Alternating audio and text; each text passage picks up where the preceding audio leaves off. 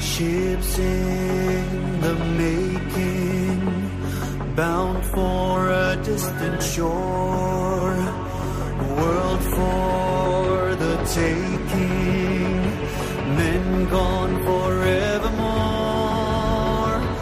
boarding and setting Sexto Continente. Dirigido por el obispo de San Sebastián, Monseñor José Ignacio Monilla.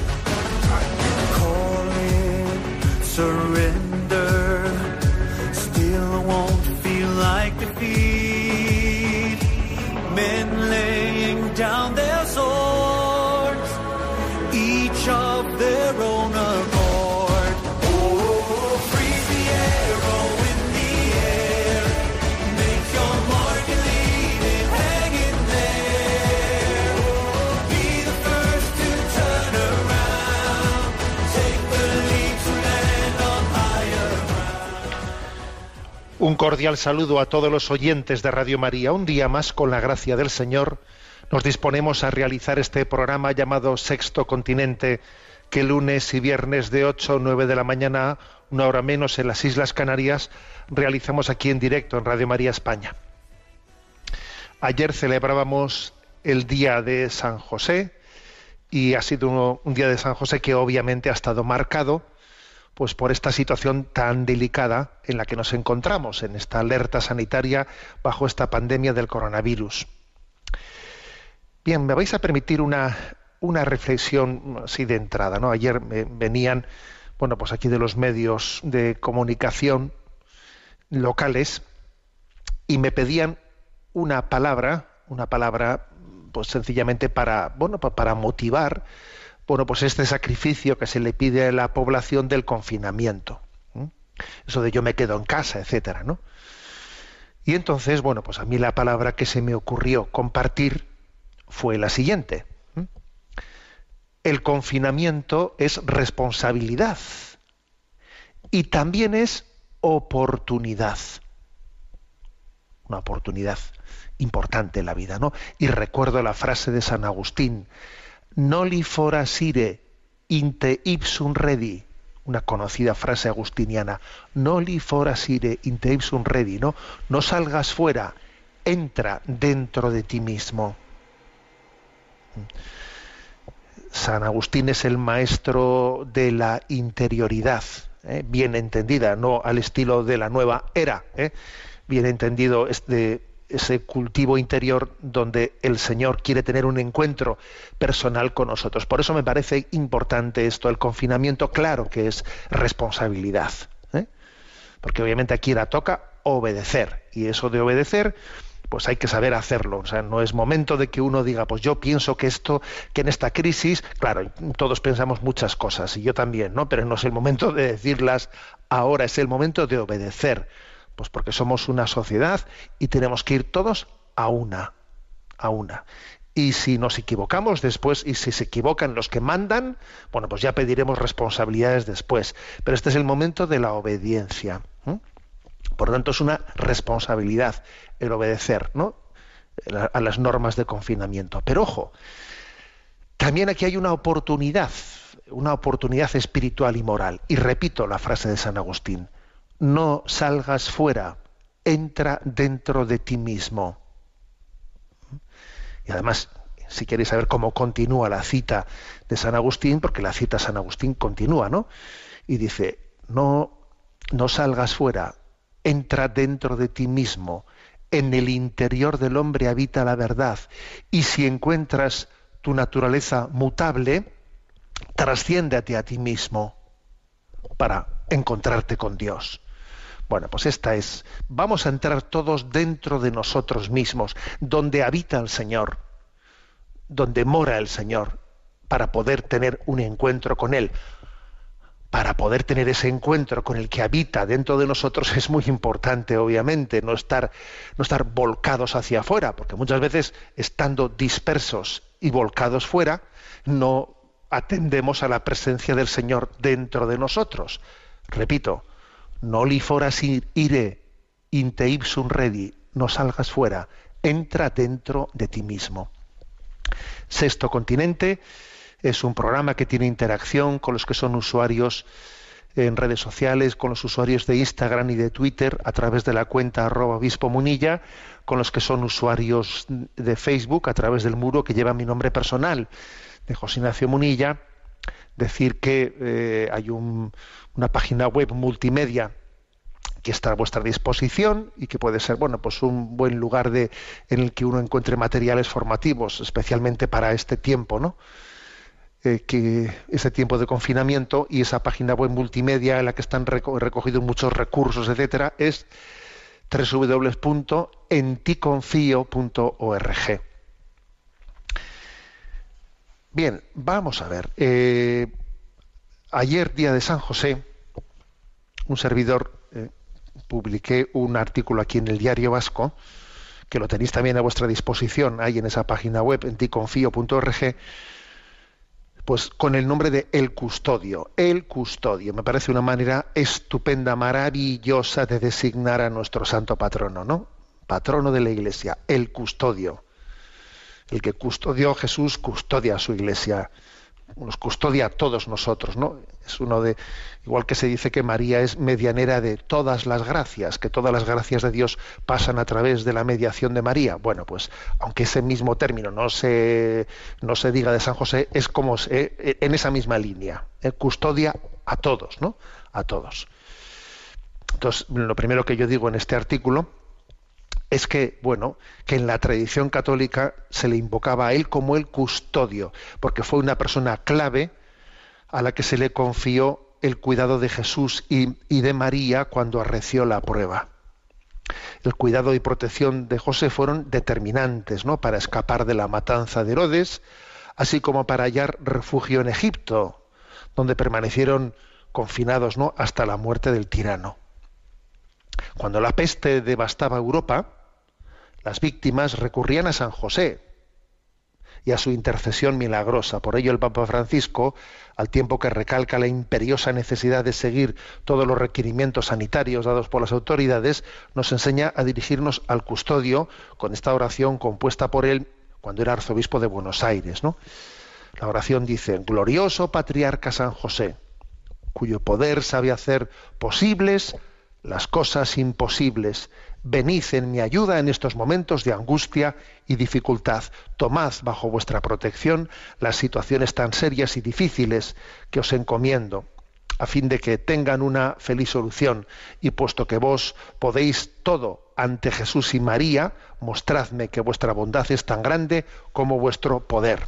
Bueno, por lo tanto, yo una cosa que, que en este artículo, ¿eh? pues el custodio subrayé fue esta, es decir, a ver, es providencial que en medio, en medio de esta, mm, de este desierto cuaresmal, de esta cuarentena, bueno, pues tengamos esta figura de San José que se presenta como el custodio, como aquel puesto por Dios para para cuidar de la familia, de la Sagrada Familia en tiempos, en tiempos de crisis y también en esta crisis Él es el custodio, es la figura providencial ¿eh? a través de la cual vamos a sentir la providencia de Dios Padre. En Él vamos a ver como la sombra de Dios Padre ¿eh? y, le vamos a invocar. ¿eh? Patriarca San José, cuida de, cuida de todos nosotros, especialmente de los más débiles, de los enfermos, de los que están en soledad. Y me llamó la atención que ayer el Papa, pues, cuando habló, eh, vamos, cuando compartió, ¿no? Desde Santa Marta su, su experiencia de San José, pues dijo cómo él en su despacho tiene una imagen de San José ahí tumbado y dormidito, que supongo que habéis visto esa imagen, un San José tumbado que está durmiendo en el suelo y decía el Papa que él, a ese hombre que, que duerme, pero que vela al mismo tiempo, porque San José duerme y vela al mismo tiempo, ¿no? Le pone debajo de esa imagen unos papelitos en los que ha escrito las intenciones. Dice el Papa, tengo muchas intenciones. O el Papa, ¿cuántas intenciones tendrá? Te puedes imaginar, ¿no? Por eso rezamos por el Papa y, sus intenciones. Bueno, pues cuando tiene las intenciones más graves, las más delicadas, las pone en un papelito y las pone debajo de esa imagen de San José, que, que estará un poco inclinada, supongo, con tanto papelito debajo. ¿eh? Bueno, esta es la primera reflexión. Bueno, continúo en la lectura de este artículo, El Custodio. En este contexto, ¿acaso no esté de más recordar la común raíz etimológica de los términos cuaresma y cuarentena?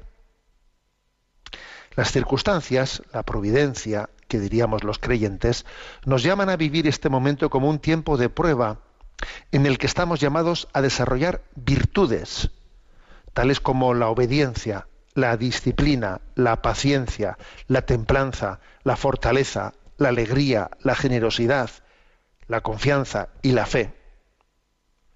De modo similar a como aconteció a Jesús en los 40 días que pasó en el desierto, no han de faltarnos tentaciones en este periodo de confinamiento. Me atrevo a señalar algunos. Discusiones y peleas familiares, utilización adictiva de las tecnologías, hábitos alimenticios nefastos, recurso a la pornografía y al juego, desorden, pereza, tristeza, desconfianza, miedo, desesperanza. Seamos o no conscientes de ello, a lo largo de esta cuarentena, cuaresma, va a tener lugar una batalla en nuestro interior, de forma que en no pocos de nosotros se producirá una transformación notable, para bien o para mal. Las grandes crisis son grandes oportunidades de crecimiento, pero no por ello se han de olvidar todos los peligros que encierran. La trinchera de esta batalla moral a la que me refiero no está fuera de nosotros, sino que atraviesa nuestro corazón. ¿eh? Interrumpo la lectura. Es decir, yo lo que he querido subrayar ¿no? en estos párrafos, lo que he querido subrayar es que, a ver, aquí este momento, o sea, esto, esto que, eso de que millones de personas ahora, ¿no? Fijaros lo que es esto, millones de personas, solamente en España 47 millones de personas están confinadas y van a estarlo durante bastante tiempo. ¿Mm? Durante bastante tiempo están confinadas. Claro, fijaros lo que supone esto. ¿eh? Por cierto, a mí me, ¿sabéis, ¿sabéis quién me viene a, mente, a la mente estos días? Las vocaciones contemplativas, las monjas de clausura. Me vienen a la mente porque, claro, eh, nos parece de cómo, cómo podemos estar estas semanas, ¿no? estos días, estas semanas encerrados en casa sin salir. Fíjate tú las monjas de clausura que han hecho, eh, pues bueno, pues han ofrecido su vida íntegramente, ¿no? No unas semanas, sino toda, toda la vida, ¿no? En una opción de renunciar, eh, pues a, a, bueno, pues a, a ese a, esa libertad de, de, de poder eh, desplazarse libremente por donde uno quiere, que parece que es una de esas cosas que más fácilmente nos brotan de mi interior, ¿no? Me voy a dar una vuelta, ¿eh?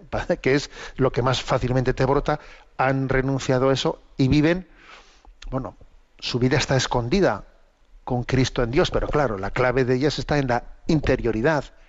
Su vida está escondida con Cristo en Dios, ¿no? Entonces, claro, digo que para eso de que hay una es una gran un gran reto, ¿eh? un gran reto que poblaciones de millones, millones de personas tengan una prueba que jamás habían tenido, ¿no? Que es el renunciar a ese a esa libertad de movimientos y estar quietos en casa, ¿no? Y decir, no, madre mía, menudo reto, ¿no?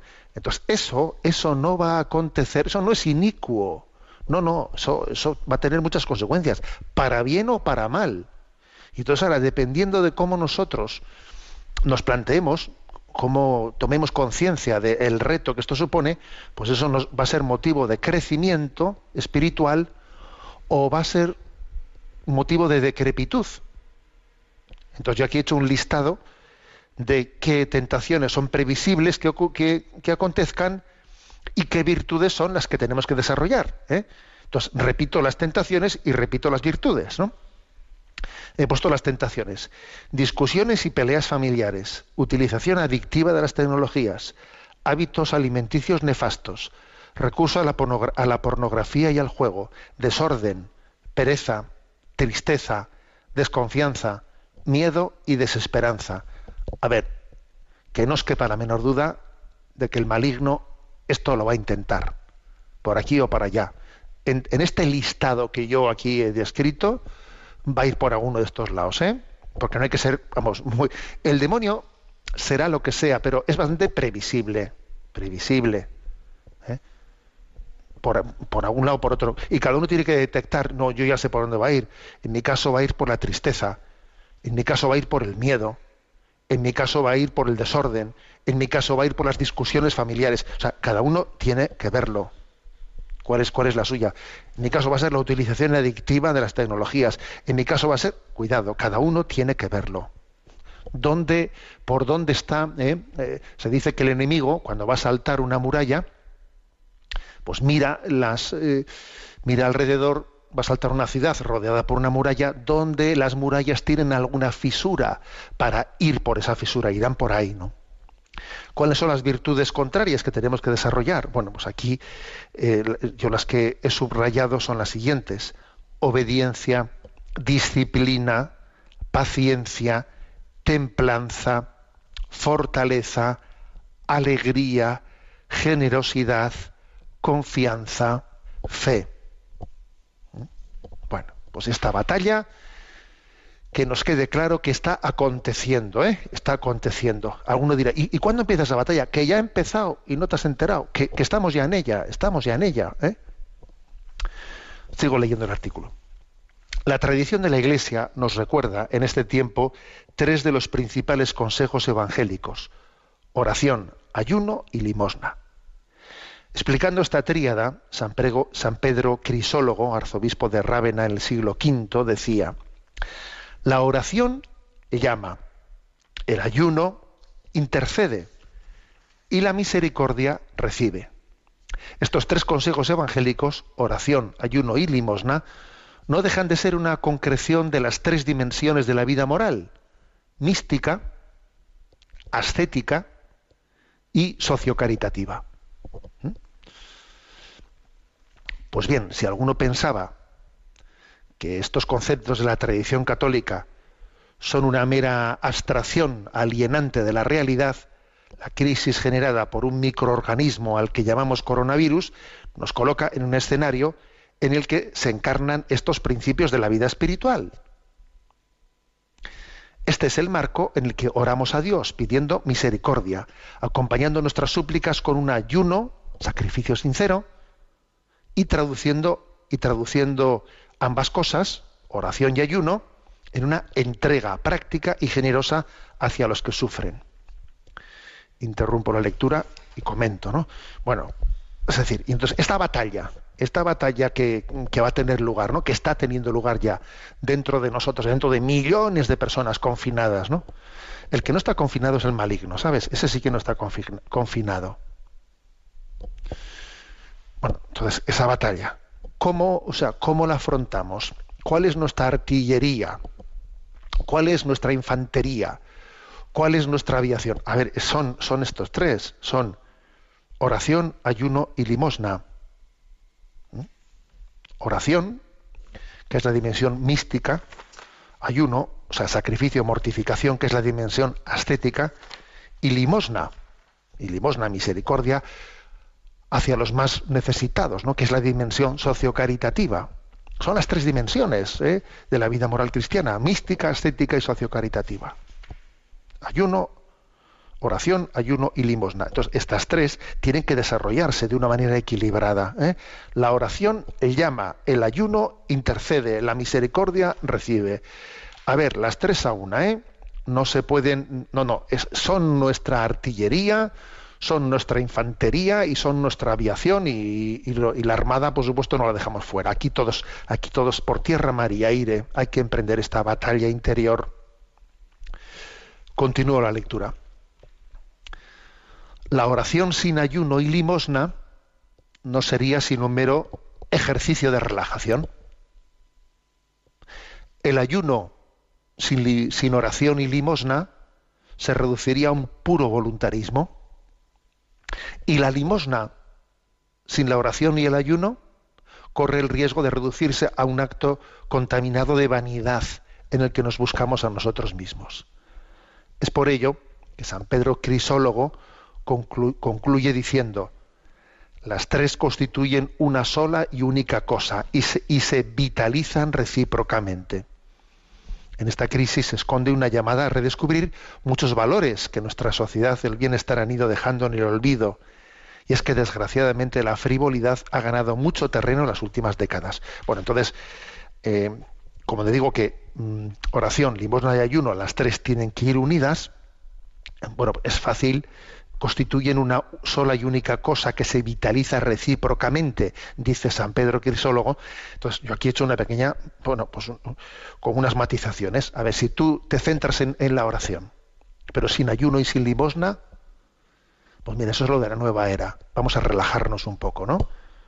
Eso es un mero ejercicio de relajación. Oración sin ayuno y sin limosna. No sirve eso, no sirve para nada. Si uno se centra en el ayuno, es decir, ¿no? En el ayuno, en, yo, me, yo voy a eh, tener un dominio de mí mismo, ¿no? Si yo me centro en el ayuno, pero sin oración y sin limosna, eso es puro voluntarismo. ¿eh? Voluntarismo. Yo me, soy capaz de hacer un ejercicio de autodominarme y esto y lo, eso es voluntarismo. Sin oración y sin limosna es voluntarismo. Y tercero, si uno hace limosna, si es altruista, es altruista, se apunta en todos los, en todos los voluntariados, pero lo hace sin ayuno, sin sacrificarse en las cosas que debiera de sacrificarse, porque tiene montones de apegos y eso, y eso los deja para, para otro momento. Sí, soy muy altruista, pero luego estoy enganchado a esto, maltrato a mi mujer, eh, estoy enganchado a la pornografía. A ver, si tú eres muy altruista con los demás, pero lo haces sin ayuno y sin oración, y sin oración, corres el riesgo de que tu altruismo esté contaminado de vanidad y que te estés buscando a ti mismo, incluso cuando sirves a los demás. Por lo tanto, señores, oración, ayuno y limosna, los tres tienen que ir unidos para que en esta batalla esté la, la batalla bien enfocada. Y termina ¿no? el artículo diciendo, os comparto dos citas bíblicas que en estos días no he meditado con frecuencia. La primera es del Antiguo Testamento, del libro de Esther. Oh Dios, que todo lo dominas, atiende a la voz de los que pierden la esperanza, y a mí quítame el miedo, que dice la reina Esther. Y la segunda es de la carta de San Juan. Os he hablado de esto para que encontréis la paz en mí. En el mundo tendréis luchas, pero tener valor yo he vencido al mundo. En el mundo tendréis pruebas, tendréis luchas, pero tened valor. Yo he vencido al mundo. Nos quedamos con esta palabra. Bueno, eh, en nuestro descanso musical vamos a poner una cosa muy, pues muy, muy interesante, ¿no? Un regalo de estos que nos ha dado San José. Y es que una comunidad de religiosas del Verbo Divino desde Islandia, que también eh, pues, nos siguen desde allí, una comunidad desde Islandia, nos manda esta canción a San José, esta canción de felicitación. La pongo y la comparto con todas vosotras. Ellas son del verbo de la congregación del verbo divino fundación argentina y en concreto ellas están en Islandia escuchamos esta, esta canción de felicitación del día de San esta canción para su onomástico. El alba mensajera de sol de alegre brillo, conoce ese martillo que suena en la madera,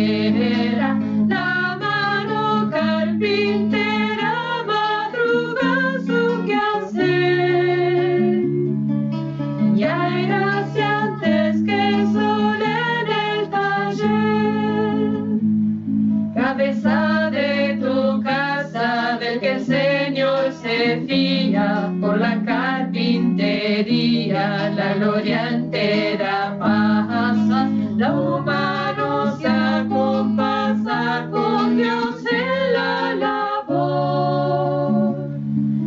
Y alargas tú la mano del Señor.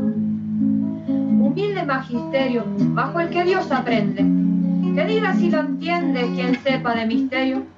Si Dios en cautiverio se queda en aprendiz, aprende aquí la casa de David.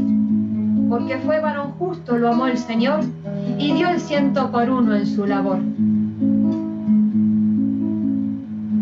Sencillo, sin historia, de espalda los laureles, escalas los niveles más altos de la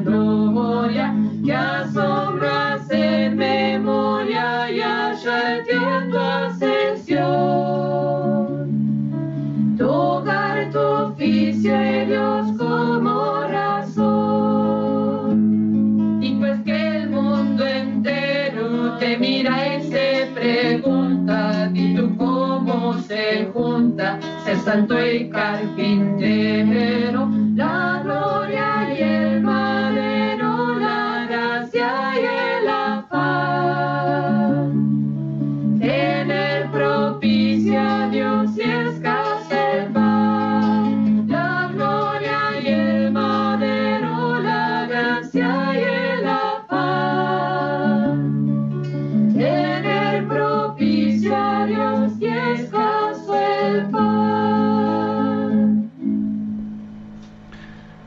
Muy bien, pues muchísimas gracias por esa participación de nuestras oyentes también desde Islandia. Y bueno, pues decimos viva San José.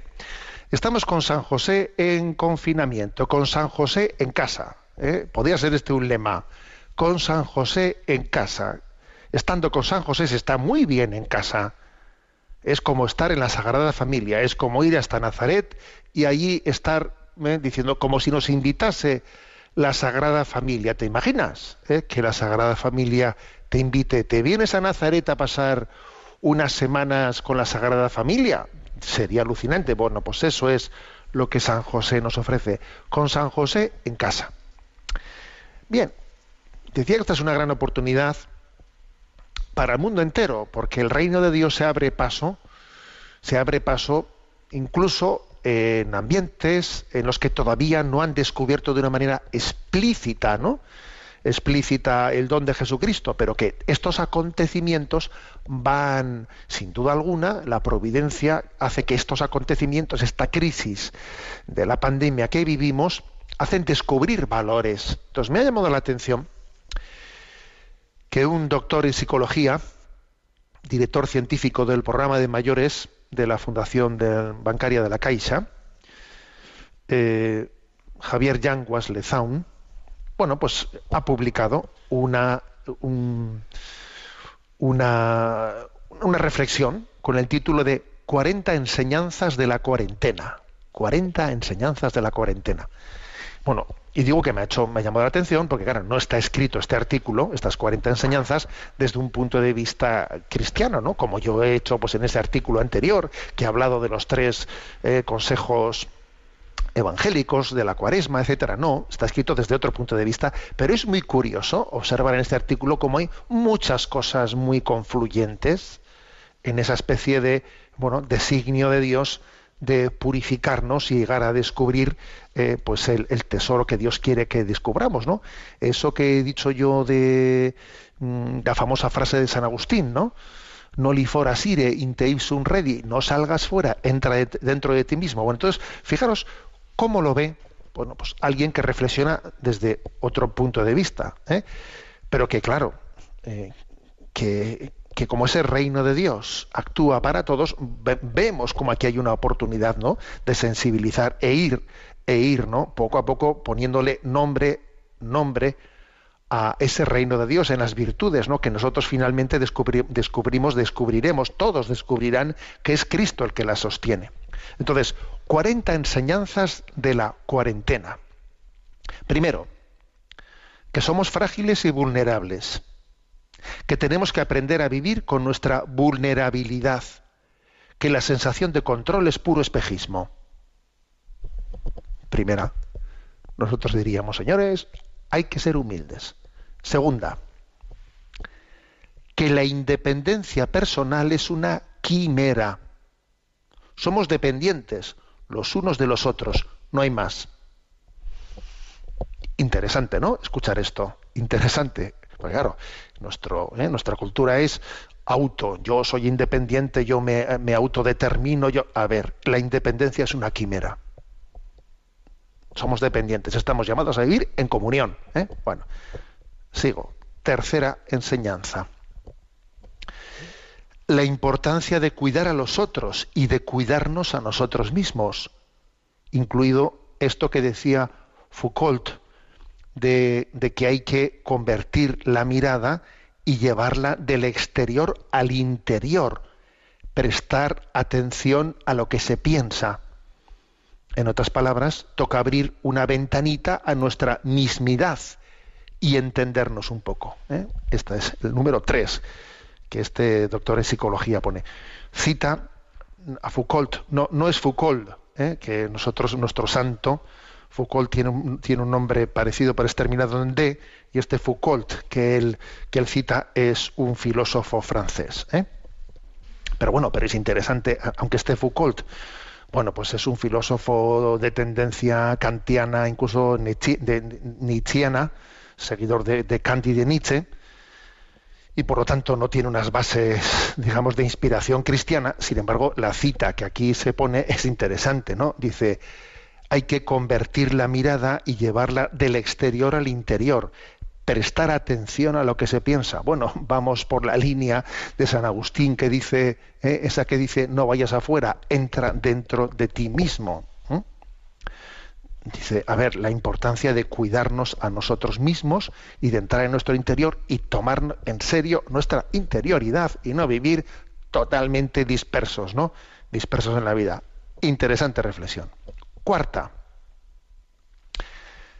que nuestro futuro depende de nuestro compromiso, que no vale decir esto no va conmigo, que es fundamental la responsabilidad individual en lo colectivo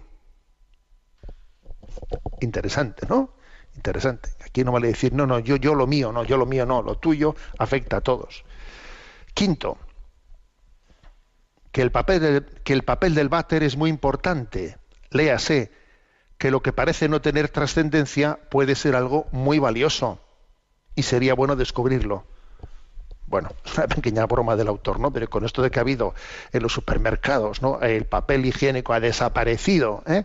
porque por esa especie de iterismo, de repente uno se da cuenta y dice, a ver, que lo que parece no tener trascendencia pasa a ser algo muy valioso. Sería bueno descubrirlo.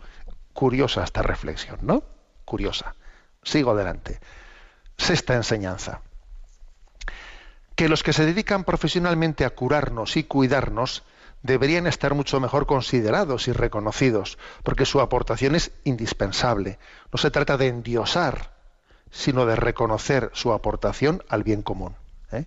Pues es cierto. Y en estos días la sociedad reconoce ¿no? a los trabajadores sanitarios su esfuerzo.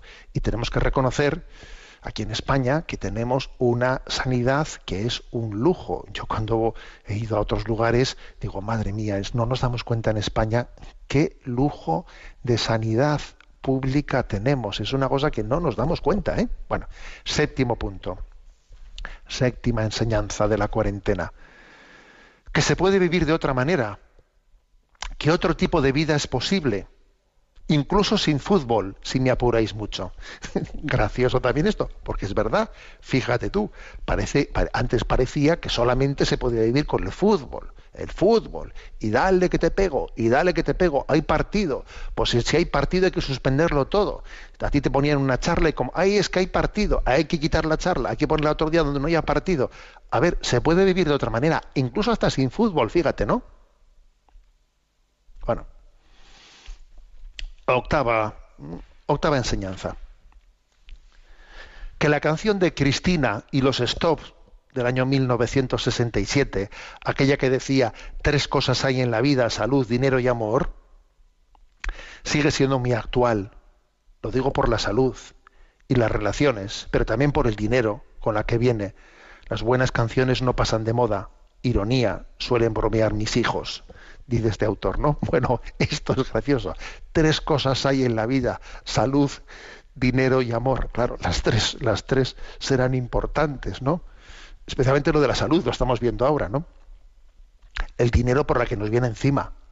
¿eh? Y el amor, que al final es el, que, el único que va a ser capaz de salvar esto, ¿no?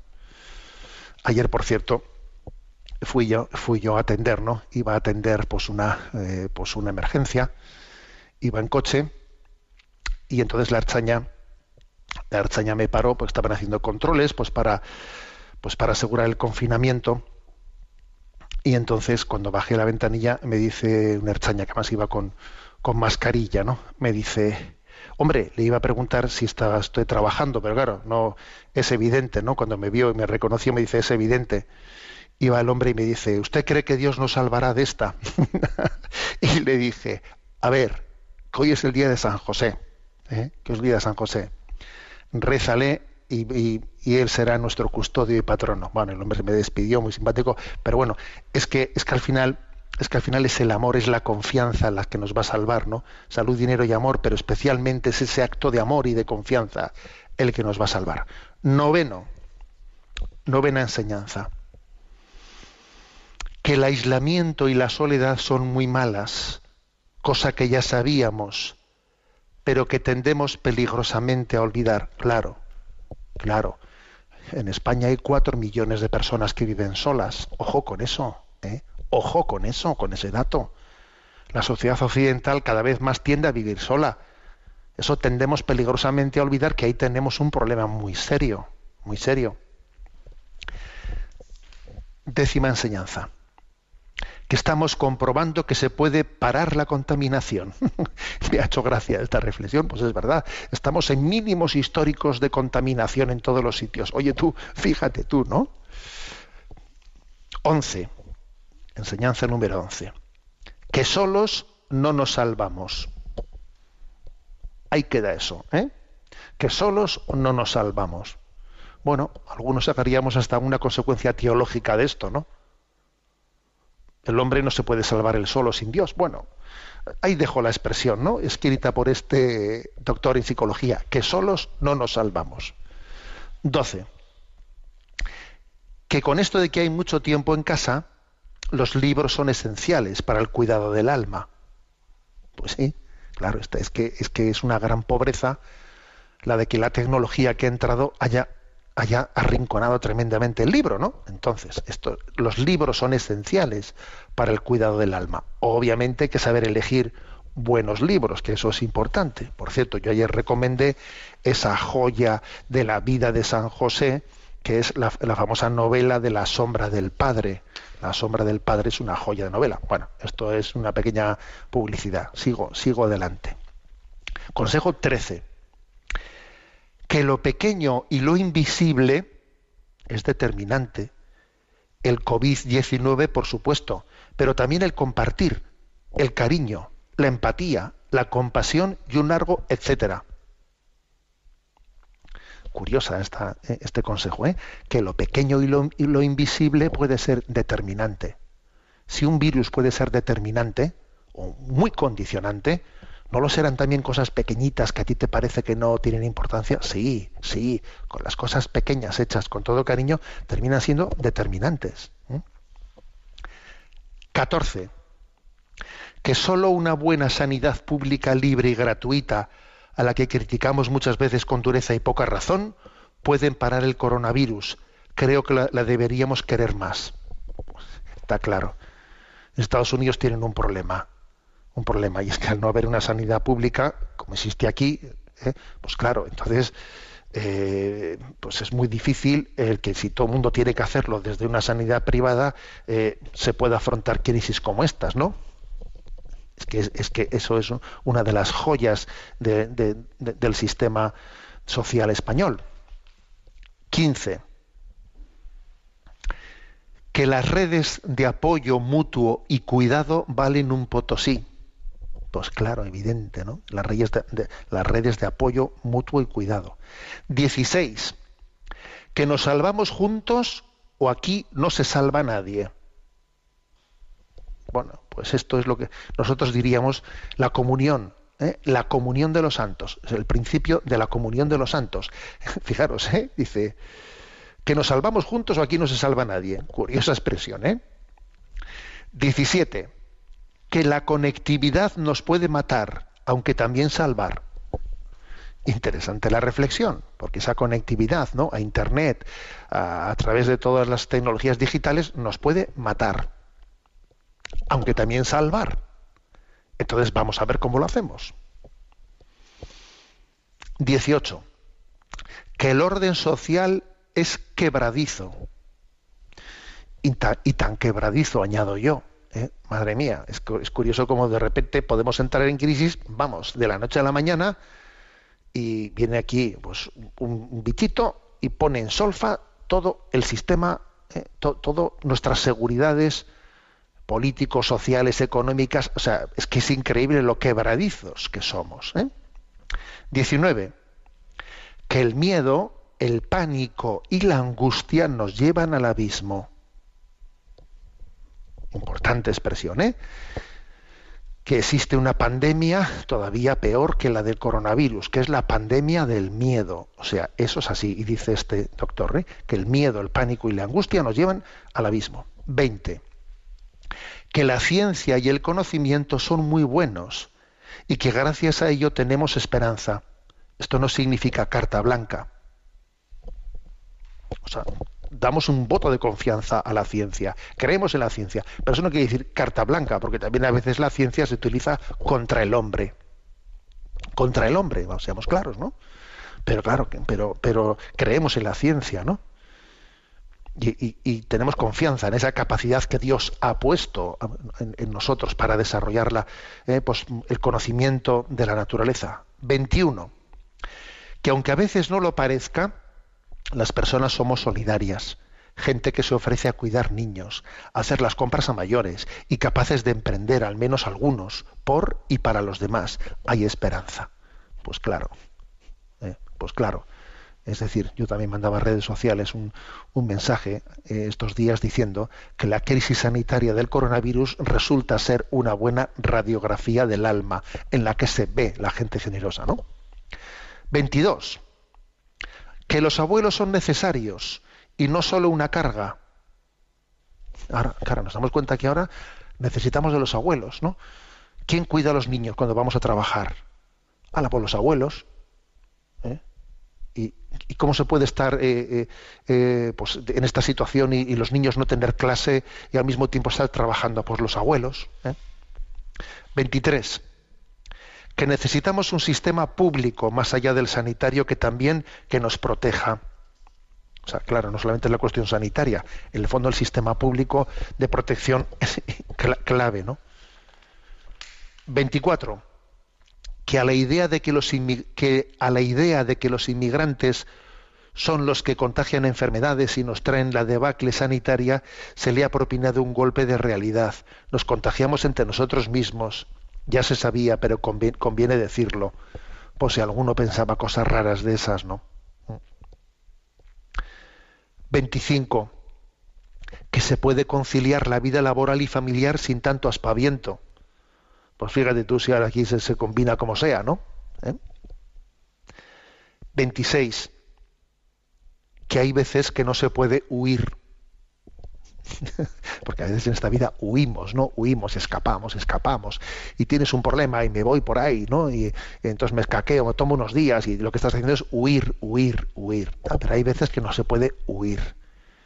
Entonces, eh, sería bueno empezar a no huir de las situaciones, sino afrontarlas. ¿eh? 27. Que el, bueno, que el vuelo gallinacio, que decía Galdós, tan habitual en nuestros tiempos, es inútil y de mentecatos. Necesitamos el vuelo de otra ave. A ver, que no se puede, o sea, que es que hay que tener una altura de miras, ese vuelo gallinacio, que, que son unos pocos centímetros, no, no, que hay que tener vuelo de águila, vuelo de águila, que hay que ver las cosas con otra perspectiva, ¿no?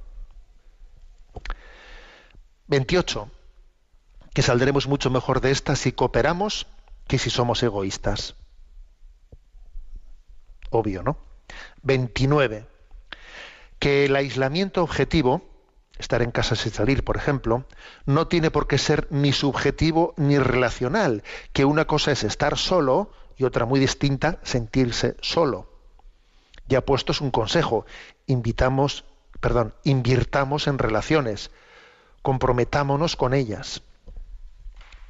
Interesante también este punto no 29, ¿no?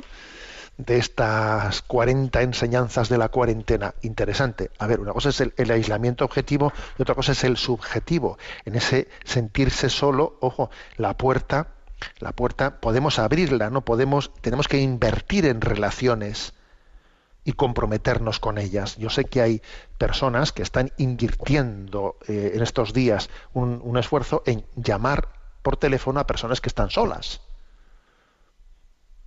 Tener conversaciones telefónicas con los que están solos, ¿no? Ayer me decía un diácono, me decía que había ido a dar la comunión, ¿no? Eh, ayer día de San José, a una persona y cuando le dio la comunión y rezaron y se iba a marchar, le dijo a aquella señora, a este diácono, le dijo, ¿te podrías quedar un rato conmigo? Es que estoy sola y no tengo a nadie. Y el diácono, por supuesto, se sentó a la odía y estuvo un buen rato con ella, ¿no? Es que es tremendo, es tremendo, o sea, no, no sé si nos damos cuenta, ¿no? Lo que es la importancia de invertir en relaciones, ¿no? 30. Que llevar máscara, excepto profesionales de la salud o enfermos, es mala cosa. Tanto la que se ve a simple vista como sobre todo la invisible, por cierto, bastante común últimamente más allá del COVID-19. Bueno, dice que es malo llevar máscara. ¿eh? Obviamente está aquí, ¿eh? en este artículo está jugando con la expresión de llevar máscara en el sentido interior de la palabra, no, no lo de las mascarillas de sentido de protección que no hay que tener máscaras, que tenemos que ser sinceros, ¿no? Nos damos cuenta de que duro es tener que ver a una persona con máscara, con mascarilla. Bueno, pues muy duro es también que en el día a día tenemos máscaras puestas. Si se nos hace duro tener que ver una máscara que hay que llevar, pues, en algunas ocasiones, ¿no? Por obligatoriamente, es duro el que llevemos máscaras por nuestra culpabilidad moral, ¿no? 31 que tomar decisiones es complicado, que debemos apoyar a nuestros dirigentes políticos, sean o no de nuestra cuerda, en los momentos difíciles. Si alguien ve en esto otro cheque en blanco para todo, no es así. Pues claro, es lo que he dicho yo al comienzo del programa. Ahora toca obedecer, luego ya tocará mm, pues, pedir responsabilidades, pero ahora toca obedecer. 32 que las fronteras actuales son más interiores personales que geográficas. Esto también es una somos de hoy en día las fronteras no son geográficas. Es imposible ponerle ponerle puertas al campo. El mundo está tan intercomunicado que las fronteras no, las fronteras están dentro de nosotros. Esa- ahí sí que tenemos fronteras y tenemos que tener cuidado con esas fronteras interiores. ¿no? 33 que sería bueno aprender a vivir en soledad, porque la vamos a experimentar en nuestra vida. Si antes hemos dicho, ¿no? Si antes hemos dicho que, que es un, reto, ¿no? El que haya tantas personas solas y que, y que eso, es- eso- de, ahí, de ahí se deriva un mal moral para la sociedad. Pero también es verdad esto otro, que hay que aprender a vivir en soledad. Que tenemos que tener toda una escuela de ello, ¿no? 34 que es de necios no valorar los recursos que tenemos. Parece que nos damos cuenta de su valor cuando los cierran. Claro, hasta que las cosas no están cerradas, no valorábamos lo que teníamos. Anda, está cerrado, está cerrado. Antes lo tenías abierto y, y no lo valorabas, ¿no? 35. Atento a esta, ¿eh? que esta es muy interesante. Que las personas frágiles y vulnerables deben ser protegidas y cuidadas con esmero, porque su vida vale tanto como la nuestra. Toma con esto, ¿eh? que estamos en un país que está tramitando la ley de eutanasia. ¿eh? En un país que tramitamos la ley de eutanasia, nos damos cuenta de que también las personas frágiles tienen que tener cuidado. Y entonces, claro, nos damos cuenta de que fíjate que especialmente las residencias sanitarias son de máximo riesgo porque en ellas entra el virus y mata. O sea, fíjate, en un país con tramitando la eutanasia, nos damos cuenta de que las personas frágiles y vulnerables tienen que ser protegidas y cuidadas con esmero, porque su vida, su vida vale tanto como la nuestra. Toma ya, toma circunstancia, ¿eh? 36 que tenemos mucha suerte con las personas que luchan por protegernos, comités de seguimiento de la epidemia, instituciones, voluntarios, etcétera. 37. Que nos hemos dado cuenta que, don que Dani Martín tenía razón cuando cantaba aquello de que lo bueno y lo que importa está en los besos, y eso es lo que quiero, besos. eso que mis sobrinas nos hacían cantar en canciones de verano. Bueno, pues lo que viene a decir este punto 37 es que al final lo más precioso es el beso, es el amor, ¿no? 39, que como sostenía Emanuel Levinas, mi acogimiento del otro es el hecho decisivo por, por el cual se iluminan las cosas. El acogimiento del otro. Y número 40, y último, ¿no? Que para variar, cuando esto pase, no deberíamos volver a las andadas. Oye, interesante, ¿no? ¿Qué me decís de estas 40 enseñanzas de la cuarentena eh, que ha publicado este doctor en psicología, el director científico del programa de mayores de la Fundación Bancaria La Caixa, Javier Yanguas Lezaun? Curioso, por eso digo yo que estamos en una situación en la que hay muchos valores, ¿no? Clarísimamente de inspiración cristiana que creo que se abren camino, porque la providencia es así. Y, y nosotros, bueno, pues lo que nos toca es mm, mm, participar, ¿no? de esa extensión del reino de Dios y ponerle rostro, porque el rostro que, que tienen, que, que, están en estos valores, obviamente ese rostro es el de, es el de Jesucristo. ¿no? Bueno, eh, hemos dicho al comienzo, eh, en casa con San José. Estamos en la compañía de la Sagrada Familia. Jesús, José y María nos acompañan en este tiempo de confinamiento. Aunque sea de una manera muy breve, vamos a dar también paso a la intervención de los oyentes. Tenemos ese correo electrónico sextocontinente arroba radiomaria.es y a Yolanda que le tenemos en la emisora le pedimos que nos presente alguna de las preguntas o consultas que han llegado. Buenos días, Yolanda. Muy buenos días, monseñor. A adelante. Una oyente llamada Cristina nos plantea, buenos días, padre José Ignacio. Me lanzo a escribirle para buscar ayuda dentro de este huracán interno que vivo. Con esta situación Ayer falleció la madre de mi amiga. Hemos compartido toda una vida de subidas y bajadas, pero juntas siempre y agradeciendo a Dios por esta amistad que nos regala. Yo vivo en Valdemoro, en Madrid, y ella en un pueblo de Ciudad Real. Con todo este jaleo de quédate en casa por los demás, mi marido estaba catalogado de riesgo porque algún compañero suyo ha dado positivo. Mi cabeza decía, prudencia, no debes moverte, y mi corazón decía, coge el coche y ve a darle un abrazo. Pero por otra parte pensaba, si no vas a poder abrazarla porque hay que guardar distancias.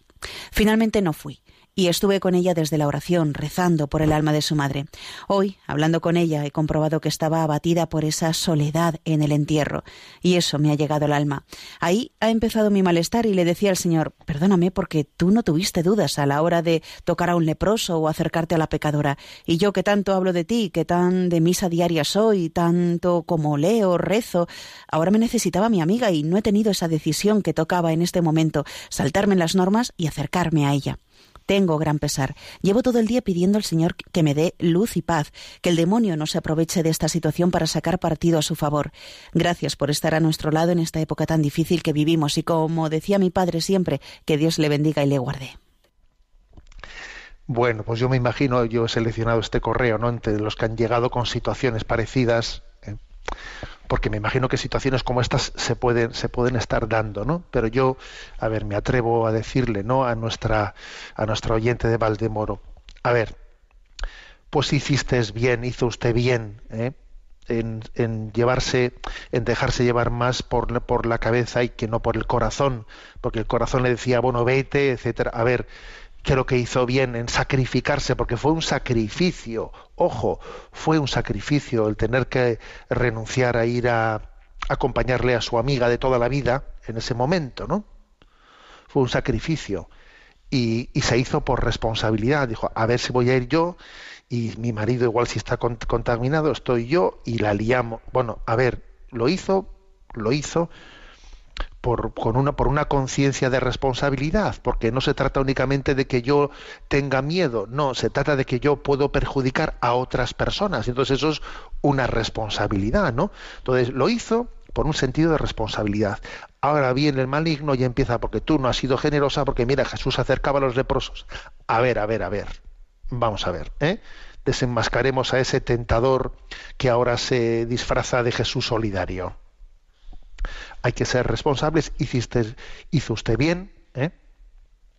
Y ahora, ¿qué es lo que puede hacer por su amiga? Pues seguro que está con ella en contacto, obviamente, ¿no? y ofrecer ese dolor, ese sacrificio que se puso el tener que renunciar ¿no? a esa presencia en un sitio tan delicado como es Valdemoro, porque habrá otros lugares en España en que la cosa no esté tan seria, pero en un lugar como Valdemoro pues está muy seria, ¿no? Quizás es un- eh, estamos hablando del epicentro de este problema. En otros lugares pues igual sería distinto, pero es que Valdemoro es el, el, epicentro del, de- del problema, ¿no?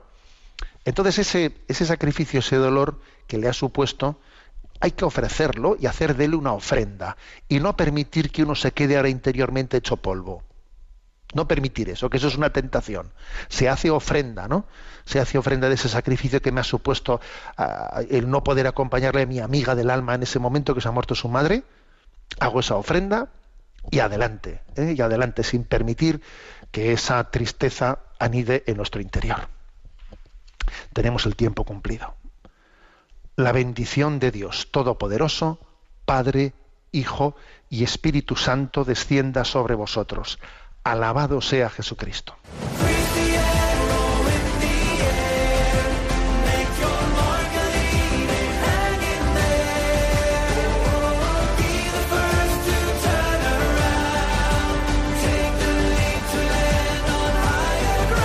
Y así finaliza en Radio María, Sexto Continente, un programa dirigido por el obispo de San Sebastián, Monseñor José Ignacio Monilla.